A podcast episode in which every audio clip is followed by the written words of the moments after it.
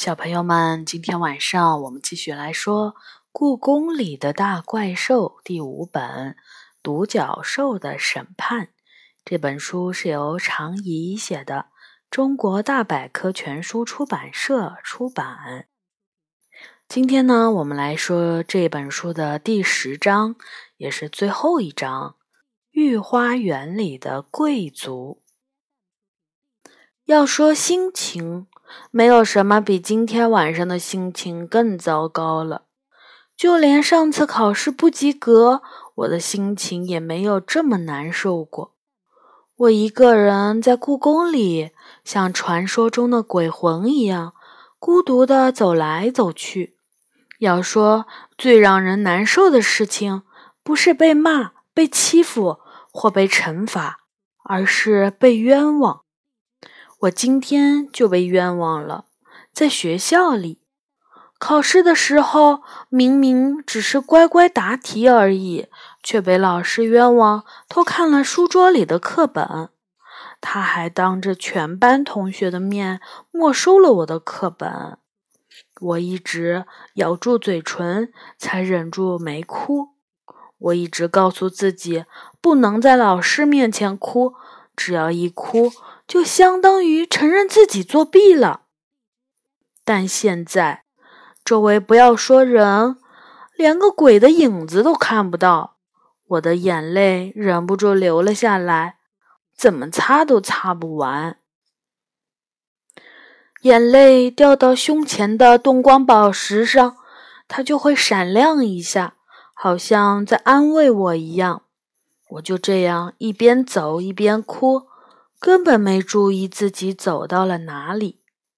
等到哭累了，抬起头的时候，发现自己已经走到了御花园。站在高大的松柏下面，我显得更渺小，更微不足道了。唉，突然有人在我身后叹气，这可把我吓了一大跳，连脸上的眼泪都来不及擦。谁？我猛地回过头，站在我身后的是一位老人，准确的说，是位白胡子的老爷爷。他穿着电视剧里经常出现的那种清朝的朝服，头上戴着红顶的官帽，手里拄着一根铁棍儿做的拐杖，怎么看怎么像是从清朝穿越过来的人。这难道？是鬼吗？看他的装扮，可能是几百年前被清朝皇帝杀死的大臣。我满脑子胡思乱想，这阵子总是觉得哪儿有点痒痒啊。老爷爷和我搭话：“啊，哪里痒痒？鬼也会痒痒吗？”我有点好奇了，可能是看到我露出了感兴趣的眼神，老爷爷有点得意的笑了。就在腰窝那儿，他指了指后背腰窝的位置，好像有个小虫子藏在那里似的，不停的挠我痒痒。那可不太好，不会是皮炎吧？鬼也会得皮炎吗？刚说出口，我就觉得自己有点好笑。我这把岁数还会得什么皮炎啊？老人说：“也许是有虫子在我身上安家了吧？”您是说跳蚤吗？我以前看电影的时候，就看到古人身上长了跳蚤。会很痒痒，哪里的话，那种虫子多脏啊！没想到老爷爷脸一板，撅起了嘴。老爷爷探寻似的看着我的脸，然后轻声说：“你帮我看看吧，要是真有虫子安了家，就帮我把它捉出来就好啦。”说的。就像是让我帮他捡帽子那么轻松，我愣住了。老爷爷用细长的手指掀起了自己的袍子，指着背后的一个地方说：“就在那儿，就在那儿。”我打开手电筒看过去，老爷爷的皮肤像树皮一样粗糙，他背后腰窝的位置竟真的趴着一只肉乎乎的白虫子。我吃了一惊，真有虫子呀！我小心地用手指掐住白虫子，拿了出来，放在老爷爷的掌心。啊，是他呀！老爷爷笑眯眯的点了好几下头。这是什么虫子呀？这是天牛幼虫。等到明年春天，它就会长成带着长触角的天牛啦。我皱了皱眉头，说实话，我不太喜欢大虫子，尤其是长着触角的。您的身上怎么会有这种虫子？这个嘛，就算我的身份再怎么尊贵，也毕竟是遮阴猴啊。老爷爷把虫子握在手心里，装模作样的背过手，散起步来。神奇的事情发生了，御花园里的树木，无论是松树、柏树，还是丁香树、桃树，只要老爷爷经过的地方，树木们都会突然移动起来，自动让出一条宽敞的路。高大的树木轻巧的、不留痕迹的移开，等老爷爷走过，他们又同样轻巧的。移回到原来的位置，就好像什么事情都没发生过一样。我赶紧追了过去。你你刚才说你您是什么猴？老爷爷瞥了我一眼，说：“我不是猴，我是乾隆皇帝亲封的侯爵，遮阴侯。侯爵。”那是比一品大臣还大的官儿啊！我看了看他的朝服前面的图案，那叫补子。妈妈很早就教过我，要想知道一个清朝大臣的官儿有多大，只要看他补子上的图案就成了。老爷爷没说谎，他朝服前面绣的图案是威武的蟒蛇。这确实是侯爵能拥有的图案。这么说，你以前是贵族喽？我问。什么叫以前？我现在也是。老爷爷不高兴地说：“您可能不知道，现在早就没有皇帝了。”我小心翼翼地说。老爷爷奇怪地看着我：“我怎么会不知道？”我什么都知道。现在何止没有皇帝，故宫都变成博物馆了。我瞪大了眼睛，一个鬼魂怎么什么都知道呢？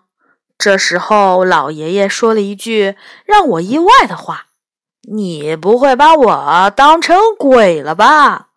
您、您、您不是鬼吗？当然不是。”老爷爷干脆地说。你难道连我遮阴侯的故事都没听说过？我摇摇头。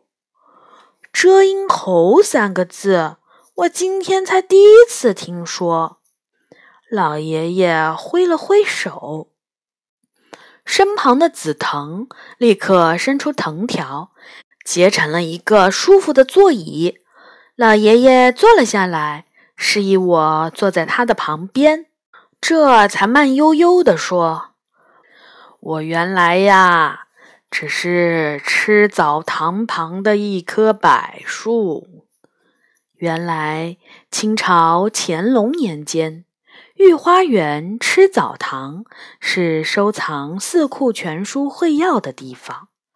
吃澡堂旁有一棵大柏树，树枝茂盛，树叶浓密。”乾隆皇帝看《四库全书》时，特别喜欢坐在这棵柏树的树荫下。时间久了，柏树对乾隆皇帝有了感情，更尽心地为他提供阴凉。有一年，乾隆皇帝去江南旅游，天气特别热，随从们个个都浑身冒汗，只有乾隆皇帝不仅不觉得热，还觉得挺凉快的。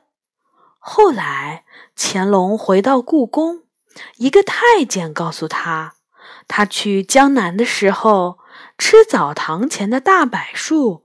不知道为什么突然枯萎了，而他一回来，柏树却又茂盛起来。看来这棵柏树偷偷与乾隆皇帝一起去了江南。乾隆皇帝想起一路上别人大汗淋漓，自己却很凉爽，就想一定是这棵柏树暗中为他遮阴。于是乾隆一高兴，便赐封这棵柏树为遮阴侯。后来还为他写了一首诗《柏树行》，刻在碑上。这块碑现在还镶在树旁的吃澡堂西墙上。您的意思是说，您就是那棵柏树？我我仔细打量着老爷爷，他官帽下面是绿色的头发，手指又细又长。原来他是树啊！老爷爷点点头，问我：“你有没有到我的树荫下乘过凉啊？”我眨了眨眼睛，如实说：“这我还真没有注意。”御花园倒是我常来的地方，虽然每次来这里玩的都很开心，但还真没注意到头上的树荫。老爷爷摇着头说：“是吗？不过近二十年，真是很少有人愿意在我的树荫下坐一会儿啦。真可惜呀，那么好的树荫。”他叹了口气，接着说：“哎，现在的人啊，为什么都那么匆匆忙忙的呢？真有那么多重要的事情需要做吗？连享受凉爽的树荫都没有时间吗？我很想说，在空调房里要比树荫下还凉爽。”但是转念一想，关在封闭的小屋子里吹空调，怎么能和在散发着清香的树荫下神游相比呢？您多大岁数了？我有点好奇。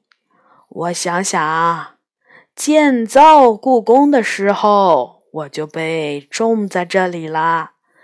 这么算来，应该快要六百岁啦。老爷爷回答：“六百岁，那么长的时间嘛？”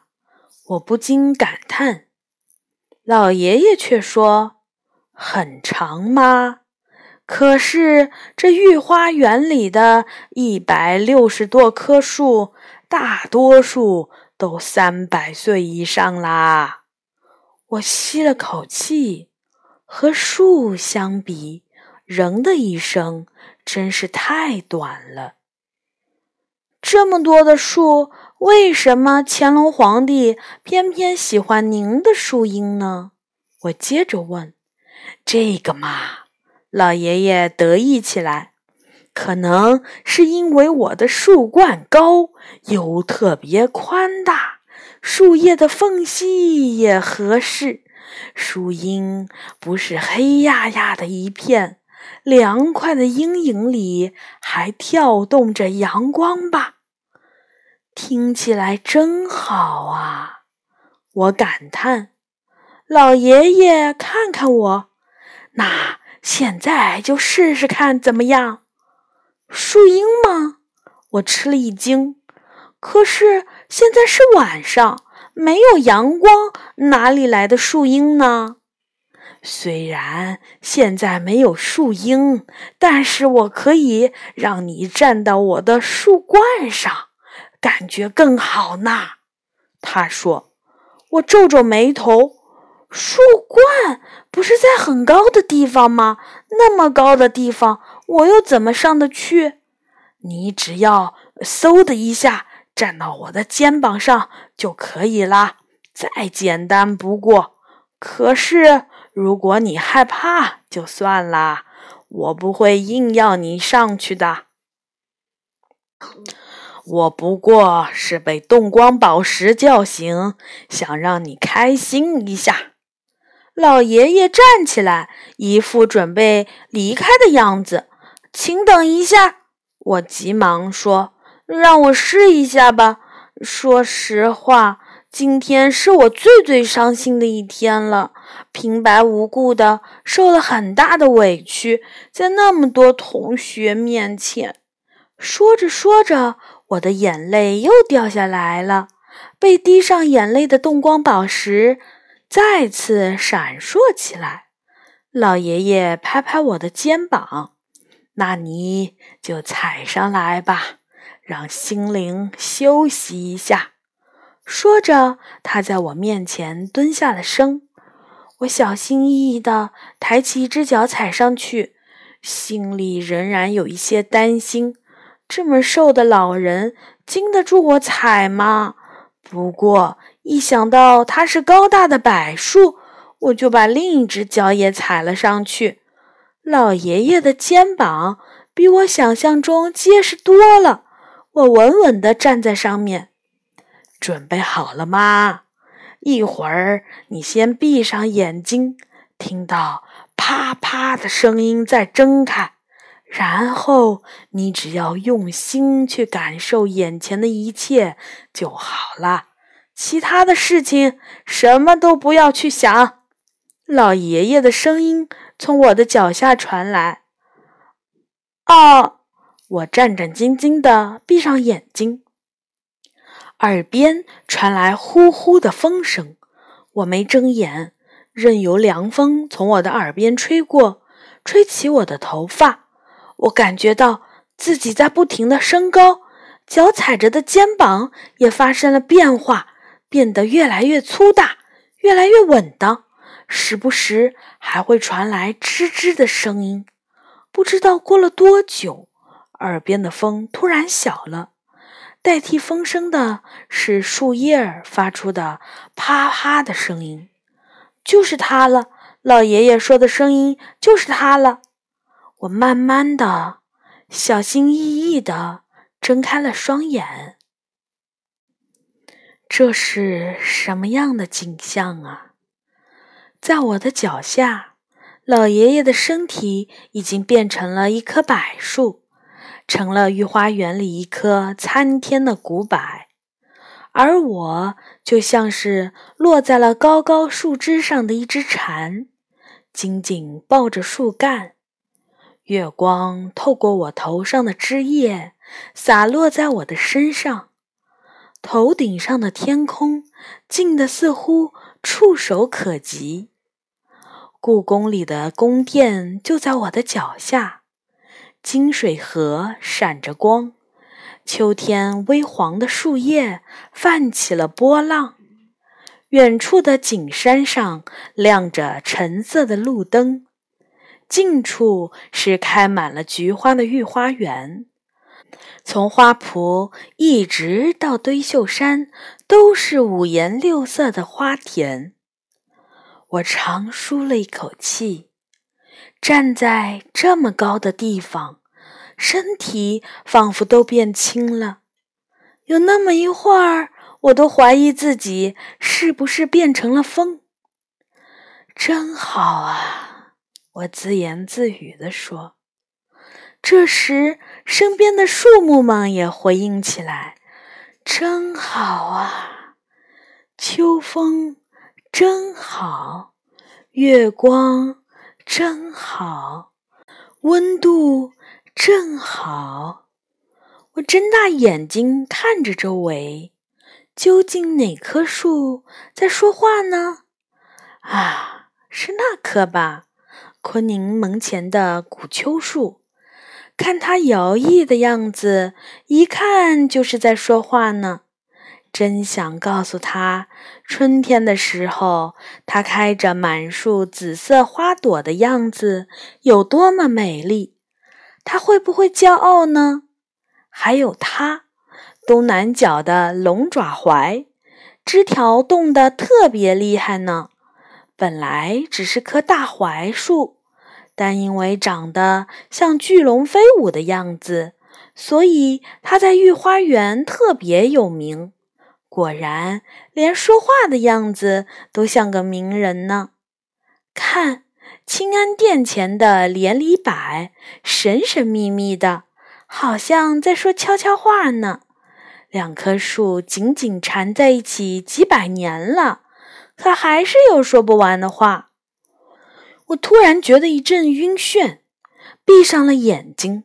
就在那一瞬间，我失去了平衡。脚一滑，从树上摔了下来。哇！难道就要这样死去了吗？还有好多好多好吃的东西没有吃过，好多好玩的东西没有试过，好多好看的节目没有看过。就算被冤枉，就算受委屈，我也不想，绝对不想这样死掉。这样想着，身体依然不断在往下落。除了紧张的闭上眼睛，什么办法都没有。不知道什么时候，突然感觉一切停了下来，我的身体停止下落，耳边的风声停了下来，世界都像静止了似的。难道我已经死了？我心里奇怪，为什么一点儿都没感觉到疼呢？我小心翼翼地睁开眼睛，发现自己离地面很近，但并没有掉在地上。一根树枝挂住了我的衣服，我悬在了一跳就可以跳到地面的地方。遮阴猴救了我，我松了一口气，轻轻跳到地上，出神地回望了一眼那棵古柏树，慢慢走出御花园。此刻，我的心莫名的轻快了起来。好的，小朋友们，这一章的故事呢说完了，也就表示我们故宫里的大怪兽第五本《独角兽的审判》也说完了。从下一次开始呢，我们就要说第六本《小小金店里的木偶戏》。好的，小朋友们，晚安。